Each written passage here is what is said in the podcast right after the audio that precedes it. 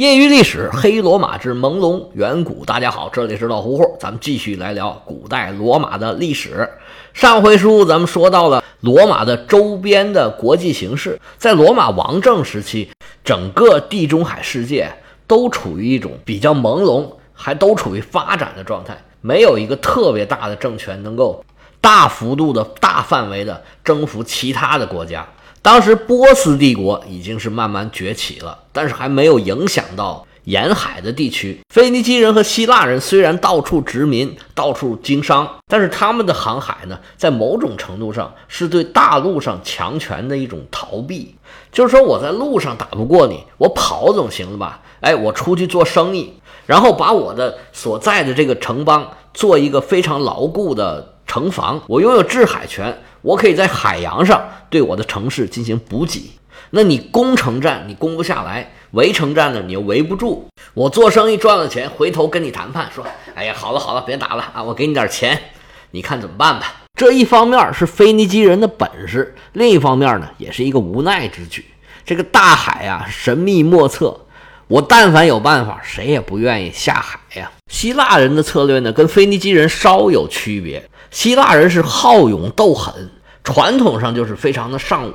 希腊的雇佣军是非常有名的，尤其斯巴达人，他们的密集战队啊，在中东都是非常响当当的名号。他们当然他也做生意，但是希腊的殖民地呢就更凶狠，他向内地侵入的范围就更大。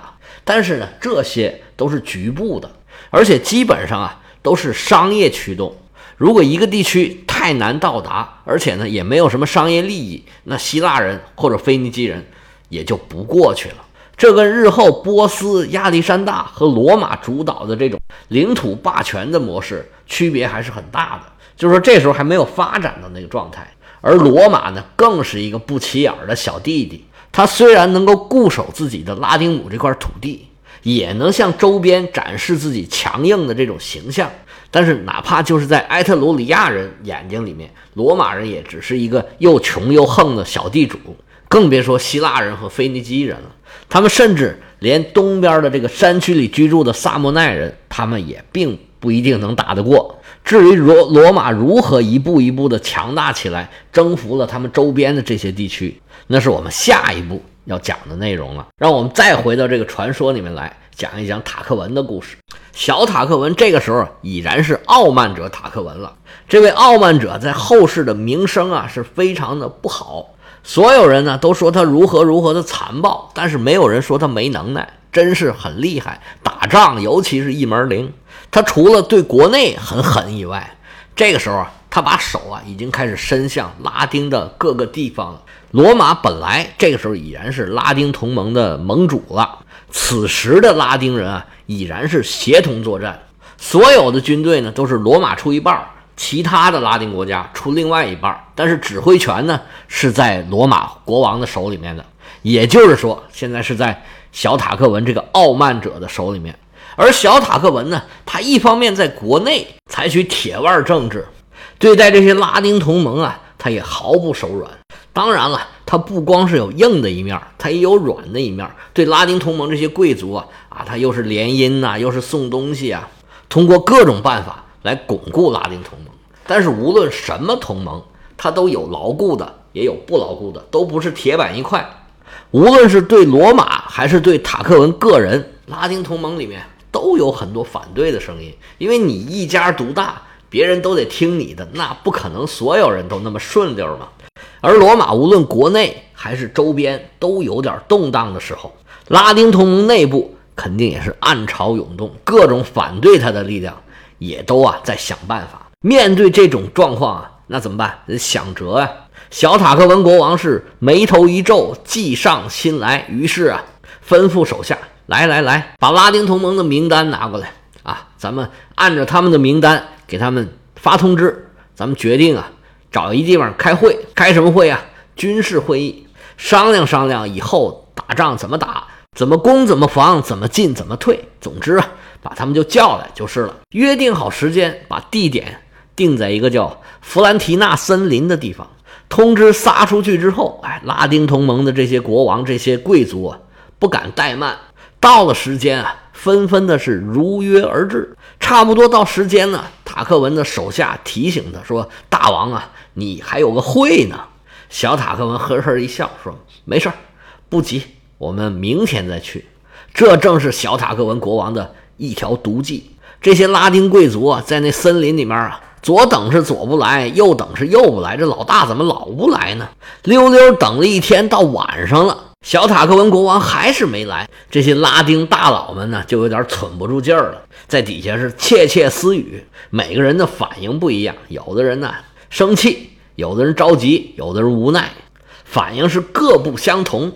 有一个叫做阿里西亚这个地方的贵族叫图尔努斯。他平时啊看这个小塔克文就不顺眼，这回小塔克文这么长时间不来，让这么老多人都在这等着他，他心里面越想越生气。到天黑了，小塔克文也没来，这老头实在是憋不住了，当着众多的拉丁贵族就开始破口大骂，爹娘祖奶奶一顿卷，然后气哼哼的离开了开会的现场。一夜无书，是次日清晨。大家又来到开会这个地方，聚集在一起啊，继续等着这个小塔克文。所有人都在这儿，就图尔努斯还在那睡觉呢，还没来。这时候，小塔克文呢，人虽然还没到，消息他可是已经收到了。该怎么办呢？心里早就盘算好了。一直到了下午的时分，小塔克文才来到了现场，开开始召集大家开会。这图尔努斯啊，还是没来。小塔克文盟主召集了大家开会。跟大家说呀，说你们知道我为什么没来吗？昨天没来呀，我是故意的。诸位国王，诸位酋长，你们看看，现在会场上谁没来？这还用问呢？这托尔努斯昨天晚上发了很大的脾气啊，今天又没来。哎，这目标啊太明确了，大家都知道就是他没来。小塔克文说：“对，你知道吗？昨天没来啊，我救了你们所有人的一命。”话一出口，所有在场的人都吓了一身冷汗。什么情况？你怎么就救我？没来怎么救我的命啊？小塔克文继续说：“昨天他为什么发这么大火？你们知道吗？”在场这些贵族都捏呆呆发愣啊，等着小塔克文继续往下说。小塔克文说：“昨天我之所以没来，是因为我破获了一个阴谋。这个图尔努斯啊，他是想趁我们开会的时候，把我们所有人一起干掉，包括我。”我昨天没来，把他的计划呀给打乱了，他没法动手了，所以他就发了那么大的脾气，还跑了。今天他不敢来啊，是因为心虚。在场这些贵族一听这话，是将信将疑。心里话说，这图尔努斯没这么大起子，他把我们干掉，他能有什么用呢？于是就有人问说：“盟主啊，你说这个话，你可有证据啊？”小塔克文哈哈大笑说：“大家随我来。”小塔克文盟主带着全副武装的卫队，领着这些拉丁同盟各个城邦的这些贵族，乌泱乌泱的就来到了图尔努斯住的地方。图尔努斯一看这个阵仗，可吓坏了：“是什么？干嘛？这是什么情况？怎么回事？”小塔克文吩咐手下说：“给我搜！”手下的卫队啊，一声得令，就开始在图尔努斯的住处啊，到处翻腾起来了。果不其然呢，搜出了大量的刀枪剑戟、斧钺钩叉、躺棍槊棒、鞭锏锤抓、拐子流星，没那么多啊，就是各种的刀剑武器。图尔努斯一看，吓坏了，这啥呀？怎么有这个呀？小塔克文吩咐一声，拿下，就把图尔努斯给抓起来了。原来啊，这小塔克文早就知道了这个消息。你不是对我不满意吗？行，小塔克文就收买了图尔努斯的奴隶，布下了这么多的证据。回来禀报小塔克文，塔克文国王心里面想：好，别人都忍着，就你敢跟我滋屁，看明天我怎么收拾你！枪打出头鸟，图尔努斯这个出头的船子就先烂了。按小塔克文这性格，绝不能轻饶了图尔努斯。于是啊，先给他打了一顿棍子，然后绑在石头上，扔进了河里头。好可怜，这图尔努斯这么大一贵族，就被小塔克文栽赃陷害。蒙冤受屈，就这么死了。其他的拉丁贵族啊，可能也有人猜到到底是怎么回事了。但是小塔克文这么厉害，他们也个个都是敢怒不敢言。这个无非是杀鸡儆猴，看看谁稍稍敢反对我，我打个样给你瞧瞧，你看是什么下场。小塔克文就一个字儿，就是狠。攘了外，安了内，主要就靠军事手段。但是就一个人说了算，所有的不满都被压在下头。无论是老百姓还是贵族，都有很多人对小塔克文不满。毕竟国王只有一个，谁都想大权独揽。那你自己一个人把所有的权力都揽在手里，那肯定会激起很多人的不满。但是他呢，表面上还能维持住，但是下边啊，一定是暗潮涌动。这种状态维持了二十五年。最后，终于因为一件事儿给破防了。因为什么事儿呢？就是因为自己的儿子小塔克文呢，有两个儿子，呃，也许不止两个儿子，但是我们就要说他这两个儿子。这俩儿子呢，也算虎父无犬子吧，很能帮得上他爸爸的忙。俩人也是能征惯战。大儿子呢叫阿隆斯，在这个时候呢，当做骑兵队长；小儿子叫塞克斯图斯。哎呀，这个名字对于我们没有牙的人来说是非常的不友好。我为什么说他不止两个儿子呢？因为这个塞克斯图斯啊，本身在拉丁语里面就是第六个的意思。那这塞克斯图斯他不可能跟张学良似的，老大就给起名叫小六子。张学良的小名叫小六子，大家知道吗？但是他是张作霖的长子。这老大他为什么叫小六子呢？